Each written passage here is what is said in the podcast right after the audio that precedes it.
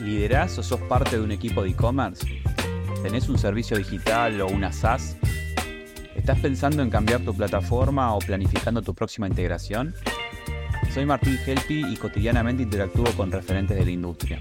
Quédate en este podcast donde vas a escuchar conversaciones con fundadores y responsables de soluciones para e-commerce. Bueno, todos los episodios son especiales, pero este tiene una particularidad porque te agarras el chat del señor y mío, tenemos, no sé, nueve episodios de podcast adentro, pero me costó, me costó que venga, que se ponga a charlar conmigo, hasta que encontré un tema que dice, ah, de eso me gustaría hablar contigo. Así que bueno, bienvenido Jorge de Feo. Buenas, Martín, ¿cómo estás? Bueno, es verdad, nuestros chats, nuestras idas y vueltas en cualquier horario, cualquier día, eh, son dignos de un pequeño post y bueno, y te, traje para hablar de un tema, o sea, cada tanto tiro algunas encuestas y demás, y algunas se ponen más, más interesantes que otras, y tengo una particularmente que, que pensé que iba a ser muy obvia su respuesta, que era básicamente ver cuándo una, una operación de e-commerce era mediana o grande, y el gran resultado que me llevé en esa encuesta era que prácticamente armé un rango donde cada rango era 4 por que el anterior, y me dio 33, 33, 33, o sea que o sea, evidentemente no estamos todos de acuerdo en que es una operación mediana y grande. Debo reconocer que el error fue no poner la dimensión país. En líneas generales nos leen eh, gente de Uruguay, de Chile, Argentina. Entonces no es lo mismo un e-commerce grande en Uruguay, en Chile, en Argentina o en México. No es lo mismo. Entonces digo, hay primer error, pero segundo, me parece que también hay un poco ahí de contexto de mi cliente más grande tiene este tamaño, entonces el cliente grande es esto, ¿no? No sé qué pensás un poco. Tal cual. Sí, yo creo que hay, muchos puntos eh, en el cual se hace una empresa grande, pero tenemos que tener algunos parámetros. Eh, justamente que había pasado el de la encuesta, la cantidad de pedidos, hacen un poco a, todo esto, porque conlleva un montón de otros puntos para poder manejar esos, esa cantidad de pedidos día en forma natural, no que sea todo este, demasiado complicado con dos millones de errores en el camino.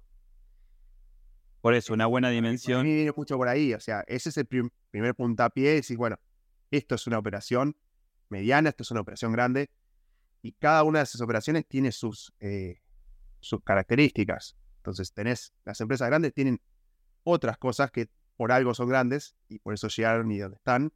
Y después las empresas medianas, el camino que tienen que ir transitando para poder llegar.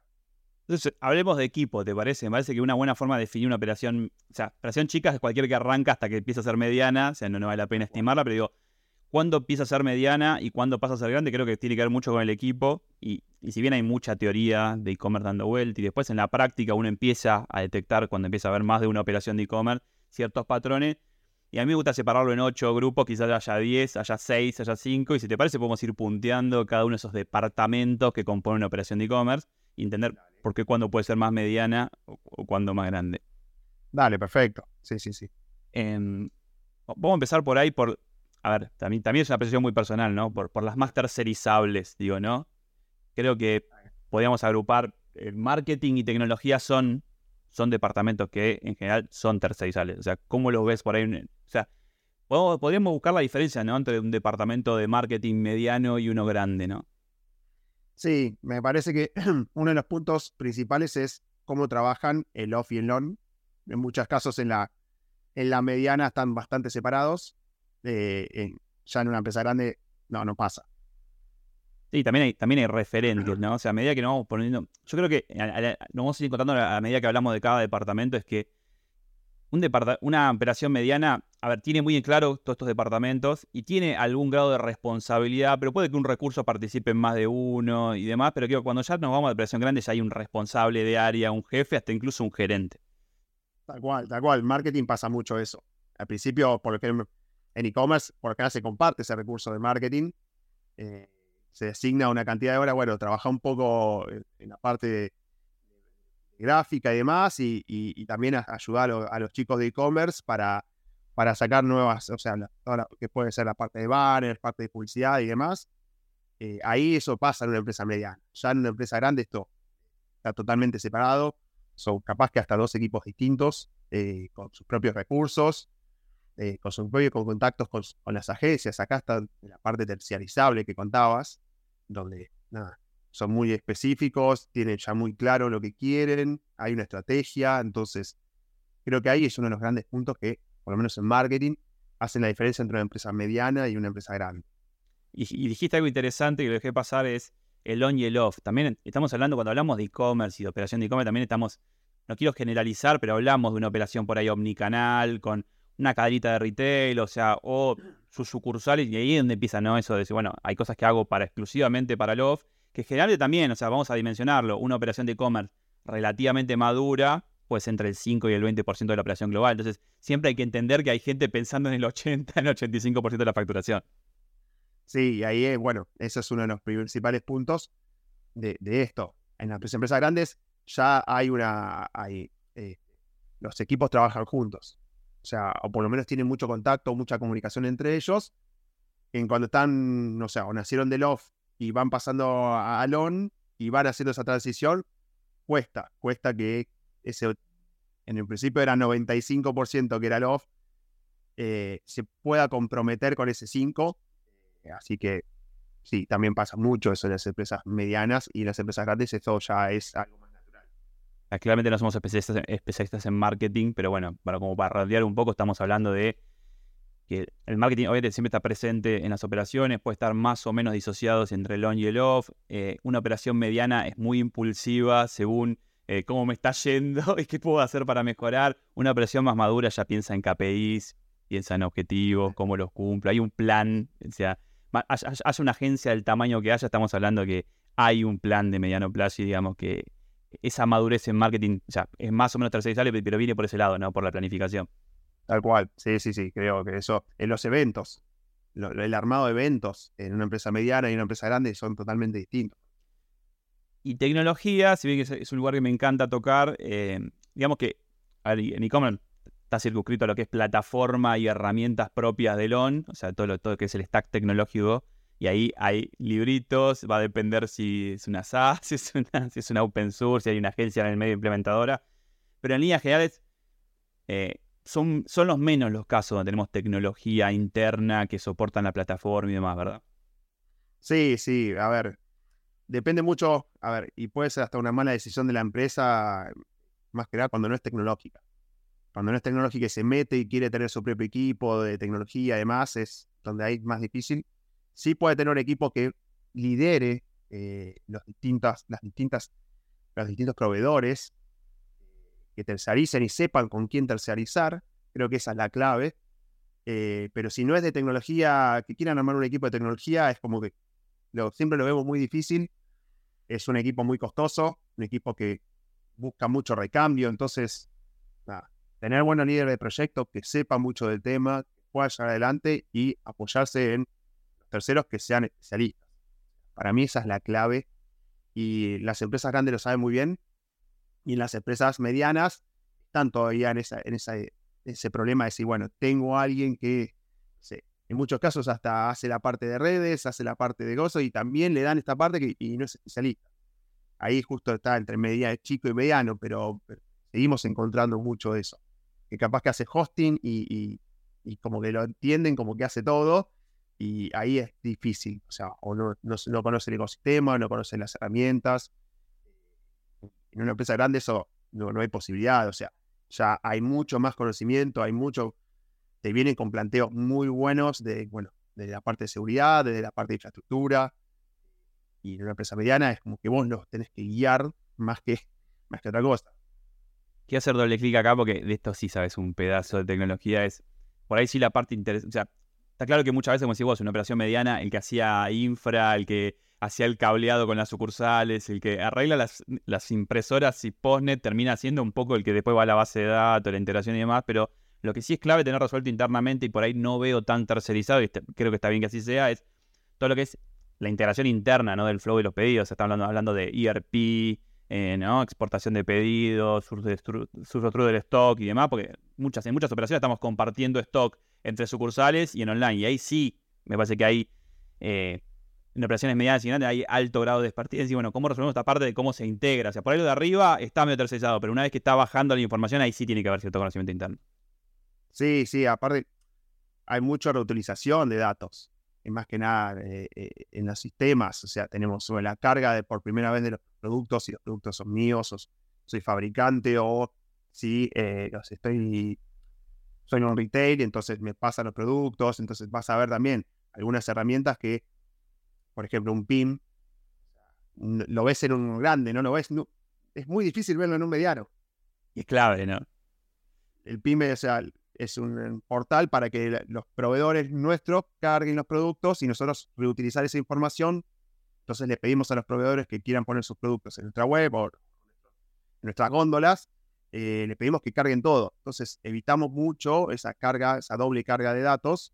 Eh, les pedimos las fotos, les pedimos todo. Hoy todavía en las medianas capaz que tengan un catalogador, tengan un, un enriquecedor de datos. Eh, y no les pase eso, tengan que todavía tener data entries o gente que, esté en eso para, para la carga. Bien, tengo acá un punteo para no olvidarme de todos los departamentos y demás. Yo creo que ahora pasaría algo que si bien no es que sea menos importante, creo que todos los departamentos son claves en e-commerce. Creo que por ahí podríamos pasar a los que son más compartibles con el resto de la operación. para mi gusto son para los que más tardan en ganar especialización. Que puede ser, por ejemplo, administración, compras y comercial, que son departamentos que son claves por ahí, pero digo, notas que en, una operación chica son los mismos, o, hay un junior, un part-time que hace todas las cosas pero después cuando vas ganando profundidad y ganando tamaño, te das cuenta que son departamentos seniores con grado de especialización. Por ejemplo, administración. Uno pensaría que simplemente se fijan qué plata entró y hay que pagar nomás, ¿no? Y sí, pasa mucho eso. Aparte, eh, pensar que una administración de una empresa mediana sigue siendo o el mismo equipo, que puede ser muy pocas personas, eh, administrando todo. Le sumamos, por lo general, siempre un canal que es el online, que te trae con dos millones de cosas nuevas, dos millones de, eh, no sé, medios de pago, de formas de este, conciliar las, las cosas. O sea, tenés transferencias, tenés tarjetas nuevas, tenés billeteras, y todo eso, cada una de las empresas tiene su forma de conciliar, su forma de darle los datos, y las empresas medianas les cuesta mucho adaptarse a eso, y las empresas grandes capaz que ya tienen una solución o un equipo. Ahí que siempre veo, cuando tenés ya un equipo de tesorería, ya viste, ves viste, la especialización de todo esto, ya saben cómo manejar tarjetas, ya saben cómo hacer la parte de contracargos, devoluciones y demás, ya lo tienen muy afilado. una empresa mediana todavía le está, está en esa transición de, bueno, tengo a alguien que ya venía de, la parte administrativa, ya hacía, no sé, pagos, y lo paso a esta parte, empieza a tomar este, este, todas las acciones y todo eh, para poder hacerlo, pero, viste, va con mucha dificultad, va integrando Excel. en cambio, en una empresa ya más grande no, no pasa eso. tienen algún sistema o ya tienen mucha, eh, mucha más cancha para poder hacerlo. Yo creo que hay a ver, particularmente dos cosas que ahí nos obligan a madurar. Primero es los medios de pago que dijiste vos, o sea, no es lo mismo lidiar con por ahí con el resultado de Postnet que vi una semana después a tener un mercado pago que te empieza a comunicar en tiempo real el, y, a tener un gateway. De repente que decís, ahí hay que tener cierto grado de especialización. O sea, un gateway es un medio de pago que se utiliza mucho en Argentina, bastante complejo, digo, pero requiere cierto expertise, solo de, de implementación, de seguimiento y de consolidación. Sí, antifraudes. Antifraude. cómo, cómo setear el antifraude, cómo hacer el setup, o sea, eh, muchas veces, o sea, lo tienen que acompañar mucho la empresa o, de tecnología, aparte como para poder, si bueno, no estemos eh, rechazando el 70% de las transacciones porque no lo ajuste bien, ¿viste? Y cómo tiene información viva que no tiene el off, es decir, la plata entró, todavía pueden quitármela, eh, todavía pueden arrepentirse y devolverla y todavía pueden querer cambiar y no tener, o sea, creo que esa operación que está viva tanto tiempo creo que es lo que obliga a ese grado de especialización. Tal cual, sí, sí, tal cual. Y mm, compras, o sea, uno diría compras, le damos a e-commerce. O sea, del e-commerce chico al medio al maduro creo que se empieza a ver esto de le damos a e-commerce lo que sobra, arrancacito, se compras, no tiene ningún grado de especialización y digo, bueno, sobra esto, que vendan esto, Después empieza a decir, che, ¿cómo vende esto? Comprémosle un poco más, pero le compra por lo mismo. Y recién cuando la empresa es grande, en base para mí entienden que hay que comprarle específicamente al canal y que tiene otra lógica de compra muy diferente a empujarlo en una sucursal con promociones diferentes y dinámicas diferentes. Sí, sí, y a ver, y pasa mucho. El, comprador eh, lo ve como un canal que muchas veces es tiro por ahí lo que, lo que no se mueve, sin mucha idea, y después cuando ya estás en una empresa grande, ves, esta es, es estratégico, ya hasta el mismo propio e-commerce tiene mucho contacto con compras para hacer estas movidas, para hacer esta publicidad con empresas grandes que le van a traer producto exclusivo, este, y todo eso parte de compras, y también la especificación, o sea, la planificación de todo esto. Parece que aquí también hay un mundo. Eh, y creo que por último también es, todo lo que tenga que ver con, con cómo hacer esto. O sea, no es un departamento más, no, este, no es alguien, un junior que hacía compras para determinado departamento y pasa e-commerce, sino que ya empieza a tener una especialización, empieza a entender mucho de negocio, cómo parte de temporadas, parte de no, y empieza también a entender de qué cosas se pueden vender. Eh, y nos pasó, no sé, por ejemplo, a mí me pasó en el off y en el on, había determinados productos que se vendían muy bien en el off y, o no muy bien en el off y excelente en el on. Entonces, ese entendimiento también lleva hace tiempo. Recuerdo que tenemos un caso ahí cuando estábamos, estaba en Walmart de mesas de ping-pong. Mesas de ping-pong no se vendían en los locales, no. en las sucursales, no se vendían. Y eran, ocupaban mucho espacio y demás. Eh, o las camas elásticas, esas saltarinas con, las redes. Bueno, no se vendían.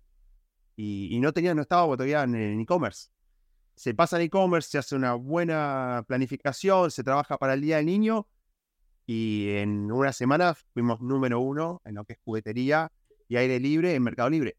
Se vendieron, no sé, 80, 100 camas, eh, ping pong también reventó y también ayuda mucho más la parte de compras a la rotación de inventario. Entonces, era también trabajar un poco y, poder leer eso, ¿no? O sea, que no sea simplemente me saqué un remanente encima. O sea, una oportunidad, un canal, trabajarlo, digamos, ¿no? A veces te lo encontrás, ¿eh? Nosotros en esto lo encontramos, y, pero te va empezando a dar cuenta de decir, bueno, mira, hay productos que se manejan distinto. Bueno, empezá a, analizarlo, empezá a entenderlo y empezá a ejecutarlo.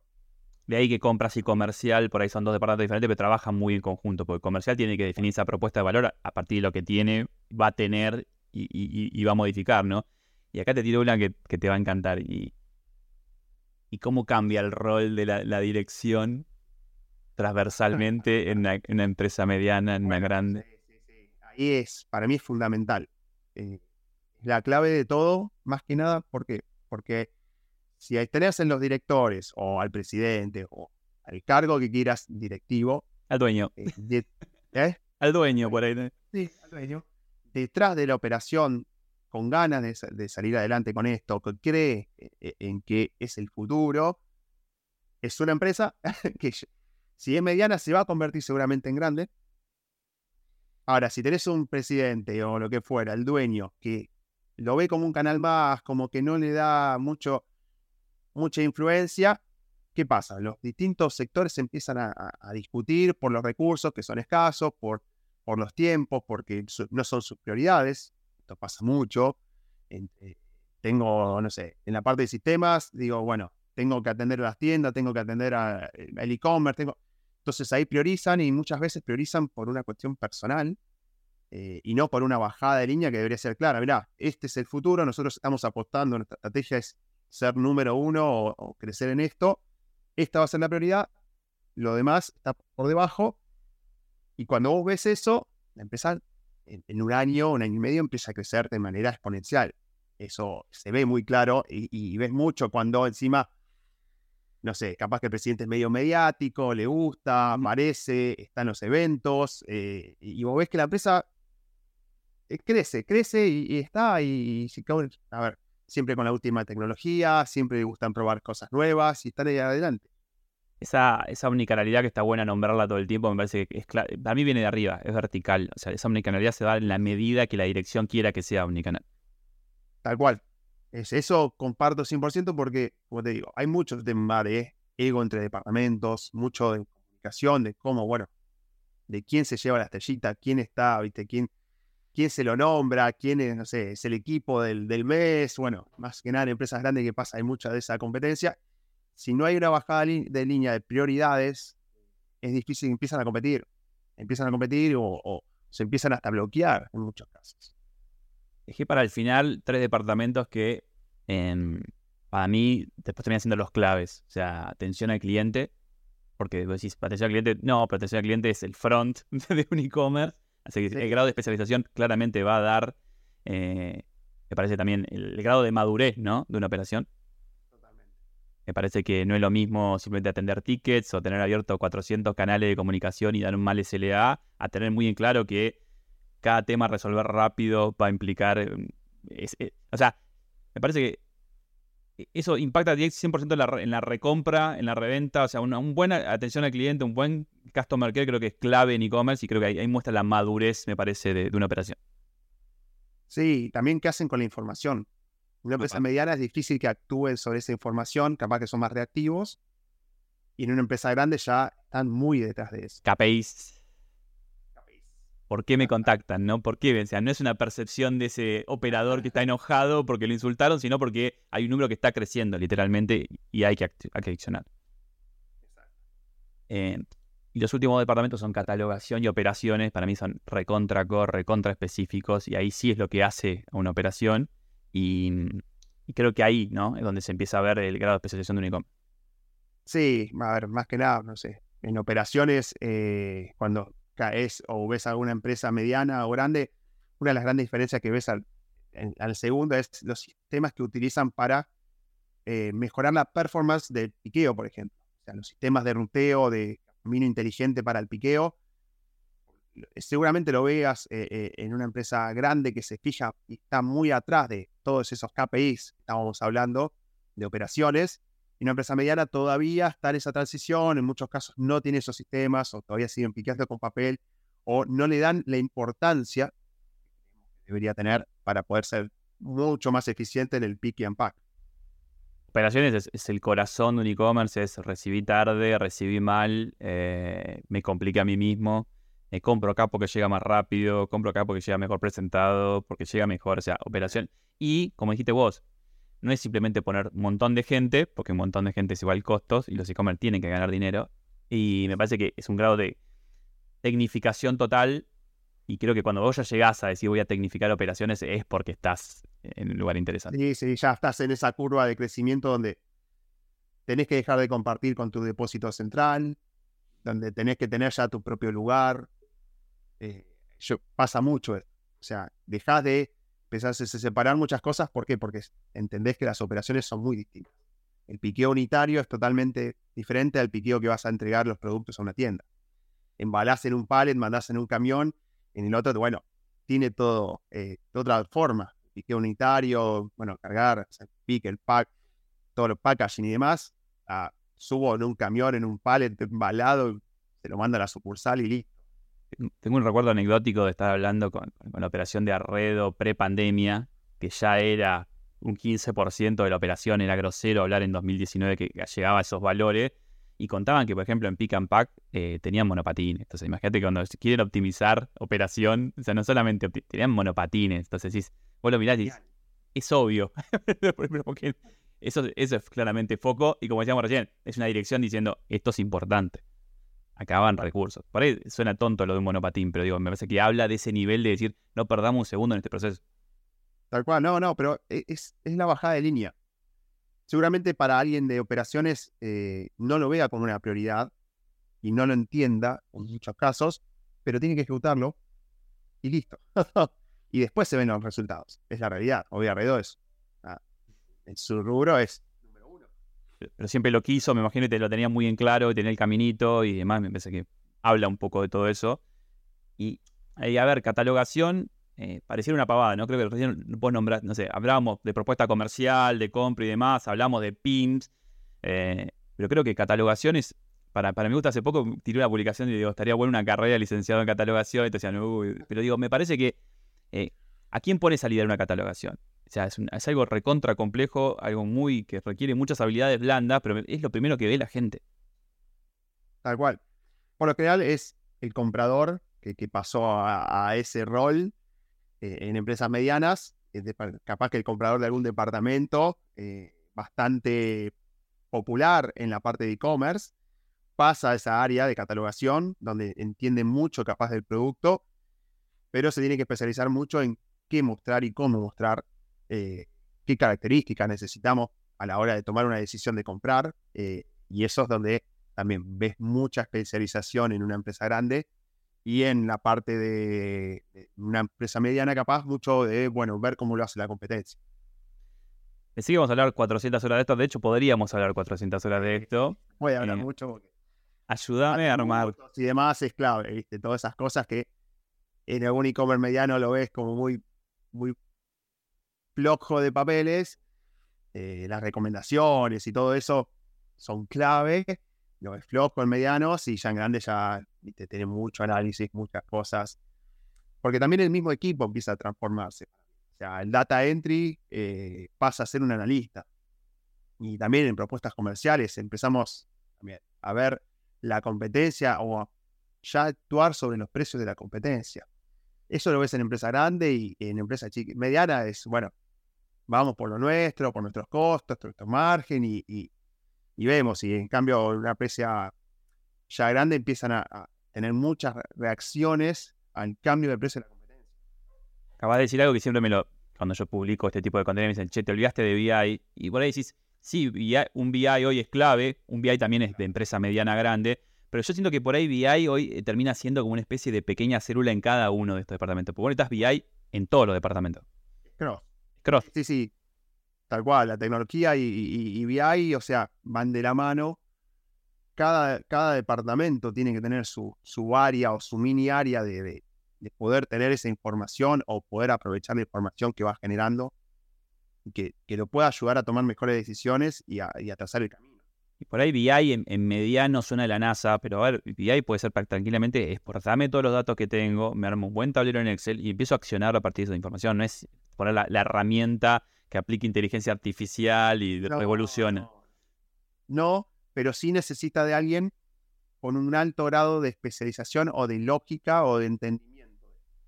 ¿Qué estoy leyendo en esos datos? Es más difícil encontrar un perfil que te pueda ayudar, que pueda empujarse, que, que no, seguramente no esté en la empresa. Ahí es donde también en una empresa mediana lo busca la empresa, empieza a ver, bueno, vos sos bueno en Excel, vení. Eh, y en una empresa grande sale a buscar ese perfil y, y ya tiene hasta un área directamente de data y, y demás. Ayúdame a armar una conclusión de todo esto, porque no, no, porque sabes cómo termina todo esto. Y cómo es una empresa grande y mediana, digo, yo tengo una idea, ¿no? Que tiene que ver con. Recién hablábamos de que todos estos departamentos hay que tocarlo con cierto grado de especialización. Y me parece que un e-commerce, saquemos esos casos donde se pierde dinero, que por ahí uno los conoce, y qué están haciendo y demás. Hablemos del e-commerce tradicional que busca ganar dinero, algún grado de rentabilidad o al menos salir hecho. Digo, va a haber un correlato entre la venta, el equipo, los costos. Entonces digo, todo se resume a eh, si tenés, tenemos ocho departamentos, necesitas mínimo ocho personas, seis personas, o sea, empezar a ser mediano. Vos estuviste en operaciones de, de supermercadistas de primer nivel internacional, entonces digo, ayúdame a armar una conclusión sobre eh, la relación entre el e- tamaño del equipo, el, tamaño del e-commerce y, las ventas, ¿no? Sí, a ver, eh, en una empresa, o sea, ya se planifica todo este crecimiento, ya planificás qué cantidad de equipo, puede ser hasta año a año, no hace falta que sea de acá a cinco años, pero sí se va planificando el equipo, es muy de tener en cuenta, decir, bueno, el presupuesto anual, estimado es bastante mucho más acertado, y en la mediana es más como o sea, vamos sacando recursos, vamos buscando un recurso. Eh, falta alguien para, para controlar el call. Bueno, eh, buscamos a alguien. Eh, hay mucho de eso que para mí es la gran diferencia entre la planificación de recursos y en una empresa mediana les cuesta mucho eso, eh, más con la rotación de gente que hay. Eh, para mí esa es la clave en un equipo maduro, un equipo que tiene dos años trabajando juntos. Lo ves más en una empresa grande, es muy difícil verlo en una empresa mediana. Muy difícil un equipo, estamos hablando de ya 8 o 10 personas en adelante, ¿no? Que puedan trabajar juntos durante todo ese tiempo, en una mediana empresa lo es muy difícil, en una empresa grande, capaz que si se va alguien, lo reemplazan con alguien mejor. En la empresa mediana también les cuesta mucho eso. Bueno, ¿la pasaste bien? Sí, Sí. me encanta, me encanta, podemos hablar tres horas. Primero que agradezco tu tiempo y segundo, bueno, el próximo, la próxima vez que hablemos elegiste vos el tema, así que Dale, dale, hay, hay varios temas ahí como picantes. Gracias, Jorge. Muchas gracias. Querés seguir escuchando entrevistas a fundadores de plataformas de e-commerce en LATAM, suscríbete en Spotify para recibir la próxima notificación. Y te cuento que en mi canal de YouTube vas a encontrar las versiones en video de estas mismas charlas. Hasta la próxima.